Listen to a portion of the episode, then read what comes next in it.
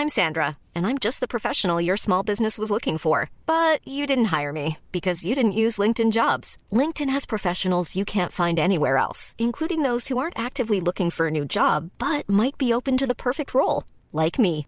In a given month, over 70% of LinkedIn users don't visit other leading job sites. So if you're not looking on LinkedIn, you'll miss out on great candidates like Sandra. Start hiring professionals like a professional. Post your free job on linkedin.com/people today.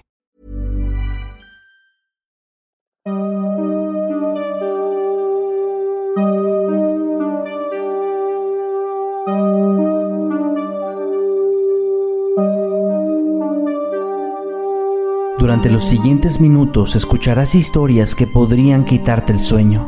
Cosas que pasan con mayor frecuencia de lo que podrías imaginar. Anécdotas vividas por personas reales, como tú, como yo. ¿Estás listo para escucharlas? Así que ponte cómodo y apaga la luz, porque yo soy Emanuel Morales. Y yo, Kevin García. Y estas son Las historias del mundo creepy.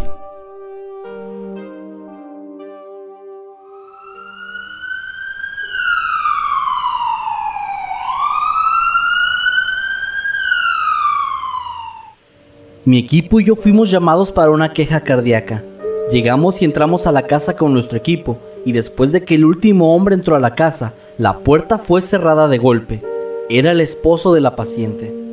Tenía una escopeta y se veía claramente que el tipo estaba drogado, así que todos simplemente nos quedamos inmóviles, intentando no alterarlo. El sujeto comenzó a hurgar en nuestra bolsa de medicamentos y se robó algunas de ellas, escondiéndolas en una zona de la casa. La policía entonces llegó a la escena y justo cuando lo hicieron, él tranquilamente puso la escopeta en el suelo y salió caminando. Cuando hizo eso y al comprobar que la esposa no tenía ningún arma con ella, le dimos la señal a los policías y ellos lo arrestaron rápidamente. La peor parte de todo es que la supuesta paciente no tenía absolutamente nada, pues era claramente un intento de parte de ambos para robarnos. La policía fue informada de dónde habían escondido nuestro medicamento y ellos nos lo devolvieron, arrestaron a la mujer y todo terminó.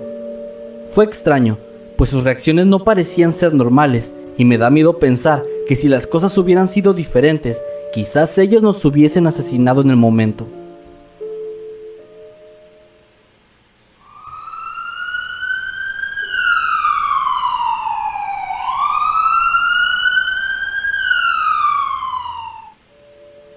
Durante mi carrera, he estado en algunas llamadas deprimentes y otras escalofriantes.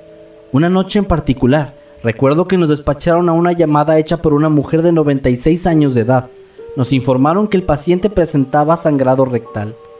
Eran casi las 6 de la mañana cuando entramos a la residencia y escuchamos a la mujer gritando una y otra vez que él había abusado de ella.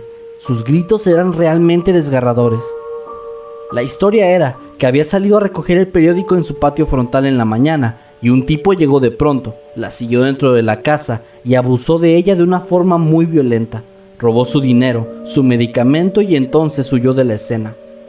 No puedo dar muchos detalles, pero sinceramente yo creo que lo que esa mujer decía era verdad. Tratamos de convencerla de ir a emergencias, pues ella se resistía a ir con nosotros. Seguimos presionándola hasta que entre lágrimas nos dijo, no puedo, el funeral de mi hijo es en cuatro horas y tengo que estar ahí. Ese momento realmente me impactó. Tardé muchos días en superar lo que pasó ahí. Aún así la llevamos a urgencias, pero yo nunca le di seguimiento a ese caso, así que no sé lo que ocurrió después.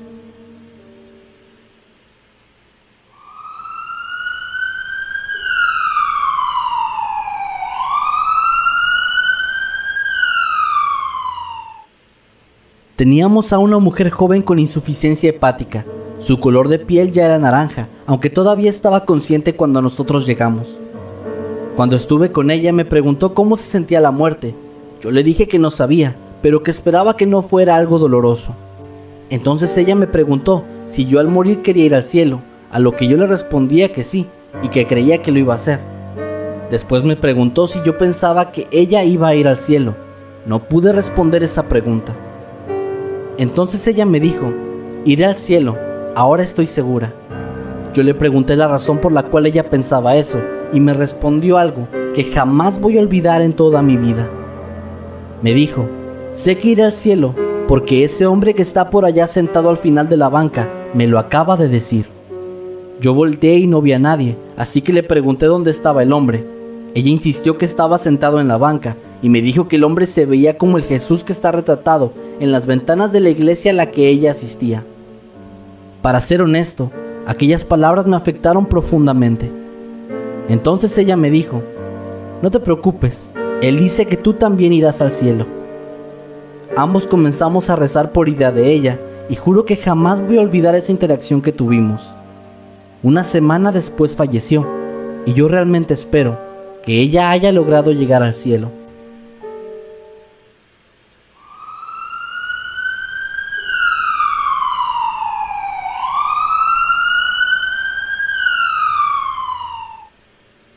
Yo era un estudiante todavía en ese tiempo, pero ya atendía junto a un equipo varias llamadas. Recibimos un caso de sobredosis y acudimos lo más rápido que pudimos al lugar. Llegamos a la casa y encontramos a un hombre y una mujer. Ambos guardaban un silencio bastante extraño. Al preguntar lo que sucedía, resultó que el tipo llamó a la ambulancia porque en medio de una discusión, la mujer había dicho que iba a medicarse hasta tener una sobredosis. Mis compañeros le pidieron al tipo salir de la casa para hablar en privado con ambos. Revisamos que no hubiera signos de violencia sin éxito, y ella nos aseguró que no se trataba de eso, aunque ninguno de nosotros estaba completamente seguro. La parte más aterradora fue cuando el tipo regresó. El líder del equipo estaba hablando con ellos de la situación, el médico estaba tomando notas sobre los medicamentos que poseía la chica, y yo sinceramente no estaba haciendo nada productivo, solo estaba observando todo, pero especialmente a ese hombre, que no me daba buena espina desde el primer segundo en el que lo vi. Hubo varios detalles pequeños que llamaron mi atención. Dijo en más de una ocasión que él iba a guardar los medicamentos para que ella no intentara hacer algo estúpido, pero la verdad es que no parecía que estuviera simplemente preocupado por ella o algo similar. Comenzó entonces a decir cosas como, bueno, hicimos todo este alboroto y ahora estas buenas personas perdieron su tiempo, cuando podrían estar allá afuera salvando vidas. Pero él había sido el que realizó la llamada en primer lugar. Toda su conducta parecía basarse en intentar aparentar afecto y preocupación por la mujer. En un punto de la charla, él intentó poner su brazo alrededor de ella, y la mujer no reaccionó. Él se acercó más, y ella seguía completamente inerte. Él se acercó todavía más, y para este punto simplemente parecía que ella lo estaba ignorando por completo. Cuando la abrazó, la apretó un poco de una forma un tanto extraña a decir verdad. Justo después, me miró fijamente a los ojos y se hizo a un lado para encender un cigarrillo. Considero que sé lidiar con este tipo de cosas, pues para ese punto yo ya había visto casos de alucinaciones espeluznantes, cosas grotescas y varios casos donde las personas ya habían perdido la vida, pero hubo algo con esa mirada, ese contacto visual entre nosotros que sacudió todo dentro de mí y me hizo sentir muy asustado. Nunca hubo realmente algo con lo que pudiéramos actuar o suficientes pruebas para llamar a servicios sociales, la policía ni algo similar. Pero de vez en cuando todavía pienso en esa chica y solo me queda desear que ella se encuentre a salvo.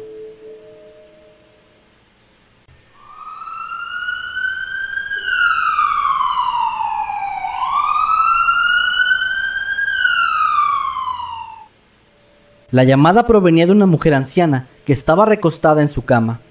Cuando llegamos, el horrible aroma de la muerte nos golpeó de pronto. Había muchísimas moscas volando en todo el sitio y la anciana se encontraba recostada en una cama. A un par de metros de distancia de ella había un cuerpo cubierto con una sábana. La mujer resultó tener demencia y su esposo, que era la persona muerta, era el único cuidador que ella tenía. Basándonos en la cantidad de moscas y el estado de la descomposición, se estimó que el hombre llevaba muerto alrededor de tres semanas. La pobre mujer había estado alimentándose de las sobras del refrigerador, pero para cuando llegamos, este ya se encontraba completamente vacío. La peor parte sucedió de camino al hospital, pues ella de pronto nos dijo, espero que ese lindo sujeto que estaba en el suelo se encuentre bien.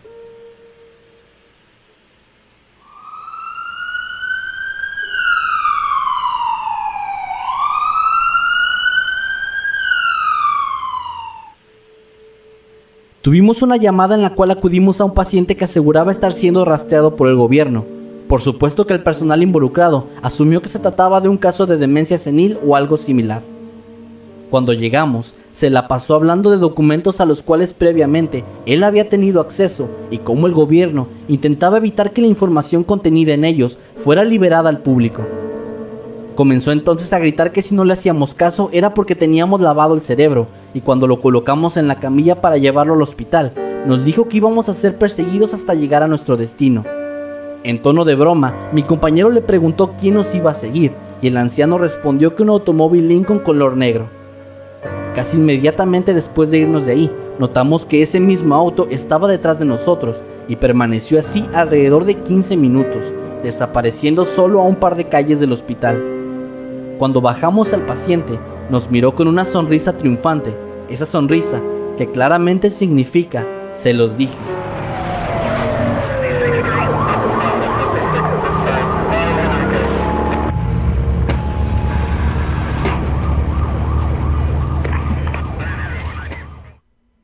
Comenzando en el año 2004, yo trabajé por unos años como paramédico de un hospital público en la ciudad donde nací y crecí. Eventualmente cambié de profesión al mismo tiempo que me mudé a otra ciudad y debo admitir que esto que contaré fue una de las grandes razones por las que tomé esas decisiones. Obviamente todo comenzó con una llamada al servicio de emergencias. La información que nos dieron era que se trataba de una señora bastante mayor, que había dado su dirección y algunos datos adicionales y que había pedido de forma desesperada que enviaran una ambulancia a su hogar pues según lo que ella dijo, vivía sola y estaba comenzando a sentirse muy débil, además de que un fuerte dolor no le dejaba ni siquiera ponerse bien de pie para poder salir a buscar ayuda. Así que nos dirigimos rápidamente a su casa, que estaba en una zona bastante pobre de la ciudad. Al llegar, rápidamente nos acercamos junto a la policía a la entrada, y al ver que nadie respondía, Forzaron la puerta y logramos entrar, creyendo que quizá esta señora se había desmayado o simplemente no podía respondernos. Dentro encontramos un lugar bastante triste. Era más que claro que nadie había limpiado el sitio en muchas semanas, quizá meses, pues había basura por todos lados, un olor terrible impregnaba todo en la pequeña casa y algunos animales como cucarachas y hasta gusanos ya habían comenzado a reclamar un lugar dentro. Más pronto que tarde descubrimos la razón de la inquietante escena. La mujer se encontraba en su habitación y ya había fallecido.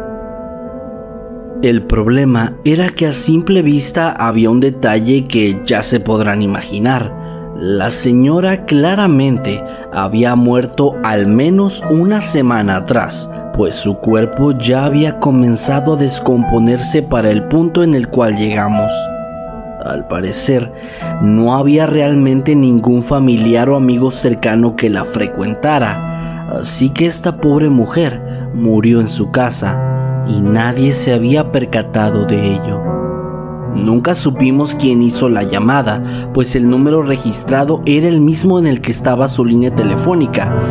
Esta historia todavía es una leyenda en el hospital donde yo trabajé, y tengo amigos que al día de hoy siguen relatándosela a los novatos.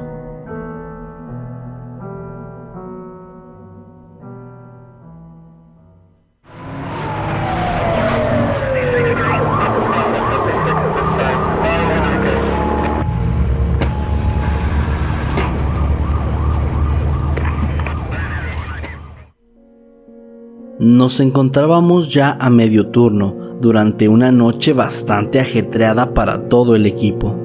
Llegó la información de una persona que al parecer había tenido un paro cardíaco en medio de una plaza bastante concurrida.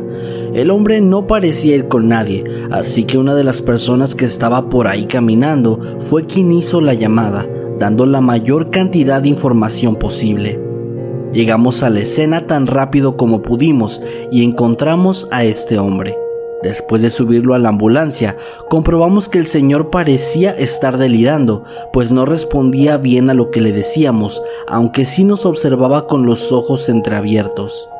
Al no poder obtener información de parte suya, uno de mis compañeros que venía en la ambulancia conmigo buscó su billetera para comprobar con alguna identificación el nombre de esta persona. Sin embargo, él no tenía nada en sus bolsillos. Un par de minutos después, al cruzar un semáforo, una persona no pudo detenerse a tiempo y terminamos en medio de un choque. Afortunadamente no pasó nada grave, pero todos tuvimos que bajarnos a revisar que la gente estuviera bien, pues éramos paramédicos después de todo, y la policía fue llamada para revisar el choque. En esos casos, lo que ocurre es que otra ambulancia viene por el paciente y lo llevan al hospital, pues la prioridad número uno es que llegue pronto para ser atendido. Pero en el momento en el que regresamos a la ambulancia, el hombre ya había desaparecido. No había ningún rastro de él y en las cercanías no se podía ver por ningún lado. Le preguntamos a la gente alrededor, pero nadie lo había visto salir de la ambulancia y mucho menos correr lejos de la misma. Fue sumamente extraño, pues su estado no era el adecuado para poder haberse puesto de pie de pronto como si nada hubiera pasado. Además, todo el equipo médico seguía ahí, eliminando así la opción de que hubiera robado algo. No supimos bien cómo explicar esta situación a nuestros superiores, lo que nos costó casi el trabajo. Sin embargo, en aquella noche no hubo ningún reporte de este hombre y jamás supimos su paradero.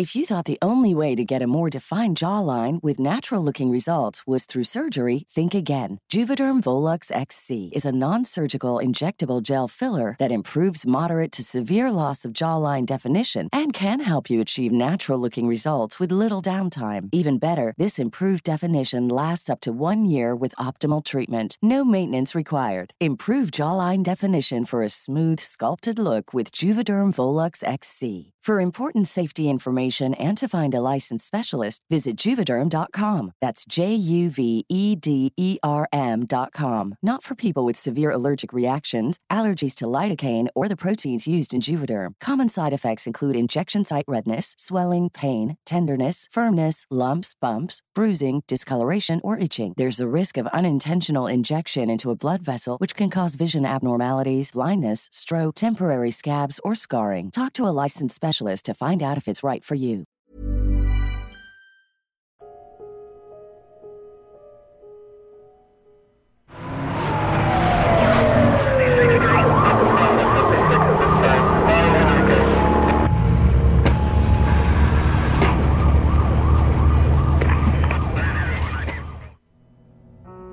Algo desafortunadamente muy común en las grandes urbes es recibir llamadas de gente que encuentra los cuerpos ya sin vida de algunos vagabundos, pues ya sea por el clima helado, por alguna enfermedad o simplemente por no comer bien, muchos de ellos suelen perecer y lo hacen obviamente en la calle. El gobierno local ha implementado muchos programas para ayudarlos y ha funcionado bastante bien, pero hace unos años las cosas eran muy diferentes. Fue durante un invierno y recuerdo que nevó bastante en aquella ocasión, algo que siempre nos deja mucho más trabajo, ya sea por personas que se accidentan en un vehículo o que sufren de cosas como pulmonías o algo similar. Recibimos una alerta de que en una de las avenidas principales había un hombre que llevaba mucho tiempo acostado en la calle sin moverse nos movilizamos rápidamente y llegamos al sitio. Como sospechamos, se trataba de un vagabundo, así que al acercarnos le tomamos los signos vitales y tristemente nos dimos cuenta de que ya había fallecido.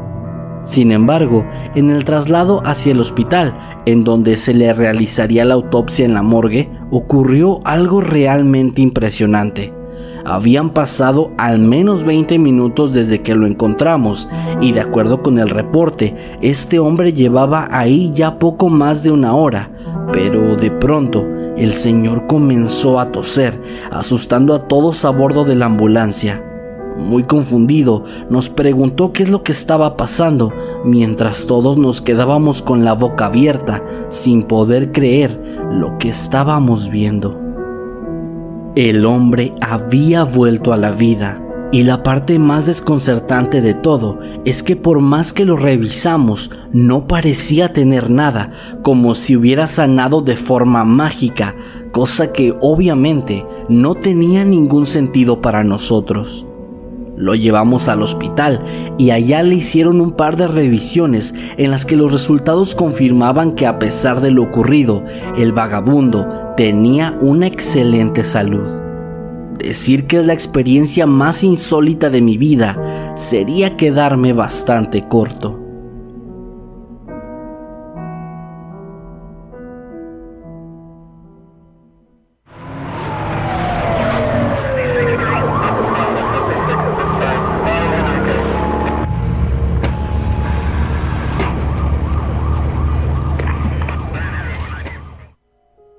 Durante una época trabajé junto a David, y ambos éramos paramédicos. En ese tiempo yo era el novato y él me llevaba alrededor de 8 años de experiencia, así que de cierto modo también a veces nos comportábamos como maestro y alumno. Nuestra relación de trabajo pasó a ser una de amistad también con el tiempo, pero de cierto modo ambos manteníamos nuestra vida personal bastante privada, y lo único que yo sabía de David era que alguna vez había estado casado. Un día comenzamos a trabajar como de costumbre y yo al paso de los minutos notaba que él estaba muy callado, algo que era poco común en su personalidad extrovertida. No quise presionarlo mucho, pero finalmente cuando fuimos a almorzar le pregunté si todo estaba bien. Él me dijo que esa mañana había despertado con una sensación extraña una mezcla entre paz y el sentimiento de que todo iba a terminar muy pronto para él. Yo, siendo joven y un poco insensible en aquel entonces, le dije que no fuera tonto, que es normal sentirse deprimido a veces y que todo iba a pasar. Varios días transcurrieron y la situación no cambiaba, y finalmente, un miércoles por la mañana, David me dijo que era hora de despedirse de mí yo, algo confundido, le pregunté qué significaba eso, y él, con una tranquilidad inquietante, solo sonrió de forma melancólica y dijo, Lo sabrás más tarde. Horas después, en medio de un accidente automovilístico, nuestro equipo fue despachado a la zona y gracias a una persona en estado de ebriedad, David murió atropellado mientras intentaba salvar una vida.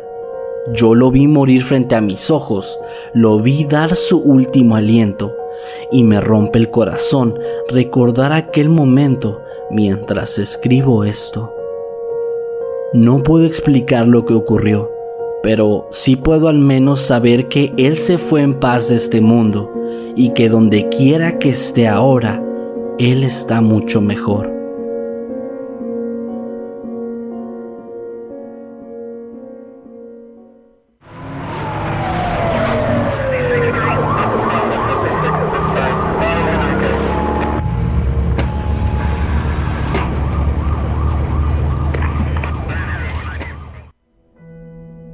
Calificaría fácilmente esto como lo más surreal que me ha ocurrido en toda la vida. Empezaré aclarando que en este trabajo es bastante fácil perder la sensibilidad ante cosas que a cualquiera le arruinarían el resto del día, la semana o quizá varios meses. He visto a más de una persona perder la vida frente a mí. He visto huesos rotos, sangre a montones, entre muchas otras cosas más. Así que el día en el que una mujer murió en la ambulancia de camino al hospital se convirtió en algo que recordaré por siempre, pero no debido a eso, sino a algo más. La llamada al 911 se realizó debido a que esta pobre dama había sido víctima de abuso durante meses y meses por parte de su asqueroso esposo. Y finalmente, un día uno de sus vecinos simplemente no pudo más al escuchar que aquellos gritos y golpes habían escalado a algo completamente aterrador y mucho peor. La policía llegó primero, arrestaron a ese bastardo, pero la mujer estaba en una condición crítica. El problema principal era que él la había apuñalado y la joven estaba perdiendo demasiada sangre. Como dije antes, ella murió en el traslado, dejándonos a todos en silencio por unos minutos, pues a pesar de que ya no era la primera vez que nos topábamos con un caso así, siempre era bastante importante para nosotros tener respeto por esa persona. El problema es que durante ese pequeño lapso, el conductor de pronto dio un grito ahogado que hizo que mi compañero y yo volteáramos inmediatamente hacia la parte frontal del vehículo, donde pudimos saber aquello que había ocasionado la sorpresa y el terror del chofer. En la acera estaba una mujer de pie, una mujer que era idéntica a la que teníamos a bordo. Ella nos estaba mirando fijamente y en el par de segundos en el que estuvo a nuestra vista pudimos notar que hizo un gesto con la mano de despedida. ¿Cómo supimos que era ella? Pues era muy simple. La vestimenta de esta mujer era la misma y en su cuerpo eran visibles todavía las grandes marcas de sangre que brotaban de las heridas, además de que tenía exactamente la misma playera color naranja chillón con un logotipo bastante reconocible y el pantalón militar color beige. Al seguir adelante, todos nos quedamos en shock. Nadie habló por los próximos minutos hasta que finalmente el chofer rompió el silencio diciendo, Díganme por favor que todos vimos lo mismo y que todos estamos equivocados. Nadie contestó. Es una de esas imágenes rápidas que se quedan dentro de tu cabeza, de esas que sabes muy bien desde el momento en el que las vives, que jamás las vas a olvidar. No creo en fantasmas y no creo en demonios, pero definitivamente creo que hay algo más después de la muerte, algo que no podemos entender y me da miedo saber qué es.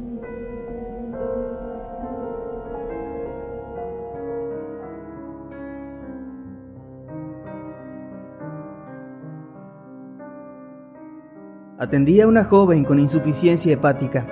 Su piel era de color naranja y todavía estaba consciente.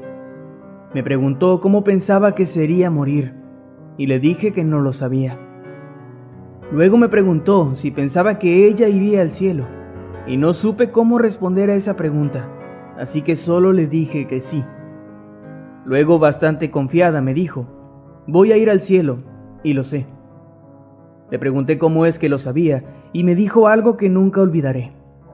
Ella me dijo, lo sé porque el hombre de ahí me lo dijo, apuntando a una esquina. Le pregunté a qué hombre se refería y ella dijo que había un hombre sentado en la ambulancia frente a ella, vestido de blanco. Lo que dijo después de eso me hizo sentir escalofríos. Él dice que tú también irás al cielo. Nunca olvidaré ese día. Aproximadamente una semana después ella falleció y de verdad Espero que haya llegado al cielo.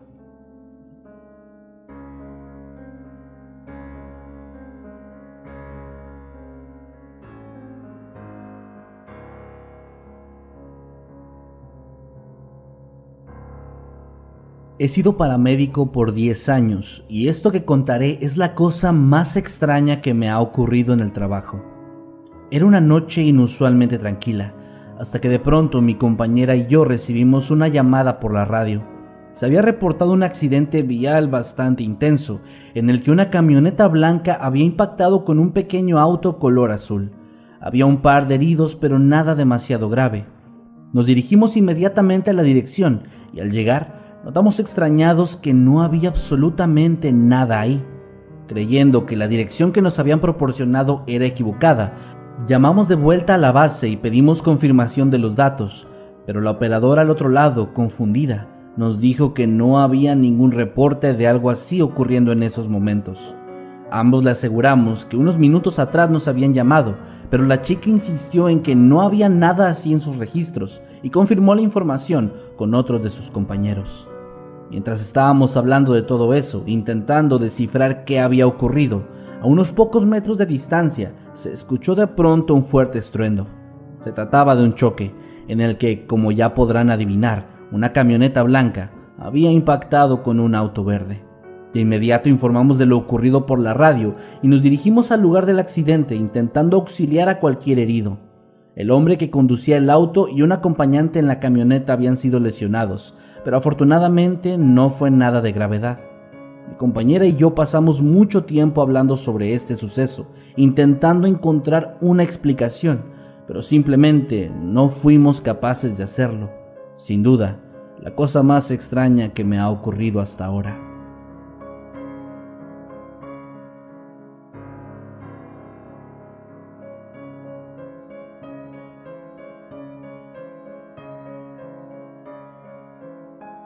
Esta es una historia real sobre algo que está ocurriendo en Richmond, Virginia, en una compañía de ambulancias local ubicada justo al lado de Broad Street. Mi yerno de 25 años ha estado trabajando en esta empresa como técnico de emergencias médicas durante aproximadamente un año y siempre regresa a casa con nuevas historias inquietantes. El pequeño edificio de ladrillos fue una vez un almacén y durante un incendio hace muchos años varias personas quedaron atrapadas dentro y murieron. Cuando mi yerno fue a trabajar ahí por primera vez, le preguntó a un compañero por qué los catres para dormir estaban instalados en la habitación más pequeña, en lugar de la habitación con literas más grande. Le dijeron que la habitación más grande estaba embrujada y que si la gente intentaba dormir ahí, sentirían como un par de manos frías se posaban sobre ellos por la noche. No sabía si creer eso o no pero notó que cada vez que trabajaba un turno de 24 horas y dormía ahí, tenía muy malas pesadillas y se despertaba con una sensación de hormigueo frío que le recorría la columna vertebral. Los empleados creen que hay al menos dos fantasmas habitando en el edificio. El primero es uno agresivo que golpea las puertas, camina por el área de ambulancias, golpea las paredes y pone sus manos frías sobre la gente. La otra es una mujer también ha sido vista en la zona de oficinas. La vieron recientemente cuando dos trabajadores de la ambulancia pasaron por la ventana de la oficina y vieron a una mujer alta, pálida y de cabello oscuro, flotando entre los escritorios. Volvieron para investigar, pero no había nadie. Ese es actualmente el lugar más embrujado que conozco.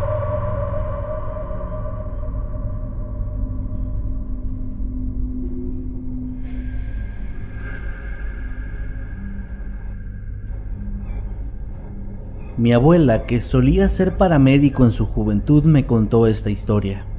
Se encontraban trasladando a una mujer en condición crítica hacia el hospital y ella estaba junto a otro compañero en la parte trasera de la ambulancia. De pronto, la mujer empezó a moverse desesperada mientras hacía contacto visual directo con mi abuela y le pidió que la salvaran, que no quería morir y que por favor se lo llevaran. Al creer que la mujer estaba simplemente delirando, mi abuela realizó los procedimientos necesarios para intentar calmarla y ayudarle, pero de pronto la mujer simplemente murió. Justo en ese momento, mi abuela dice que vieron como una especie de masa densa de color negro surgió del pecho de la mujer y se elevó lentamente hasta cruzar el techo de la ambulancia, algo que los dejó a ambos completamente estupefactos y aunque intentaron resucitar a la señora, su corazón simplemente no respondía. Siempre que me contaba esta historia, ella aseguraba que aquella cosa era probablemente una encarnación de la misma muerte, que había venido por la vida de la mujer, y aunque fue la primera y última vez que vio algo así, siempre se ha preguntado si tal vez, el día que sea su turno de abandonar este mundo, volverá a encontrarse con esa extraña entidad oscura.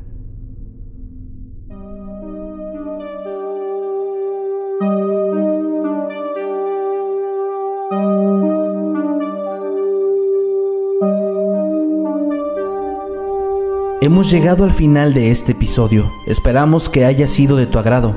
Recuerda que puedes escucharnos cada lunes y viernes y puedes seguirnos a través de todas las redes sociales como arroba emanuel-night y arroba Kevin. Buenas noches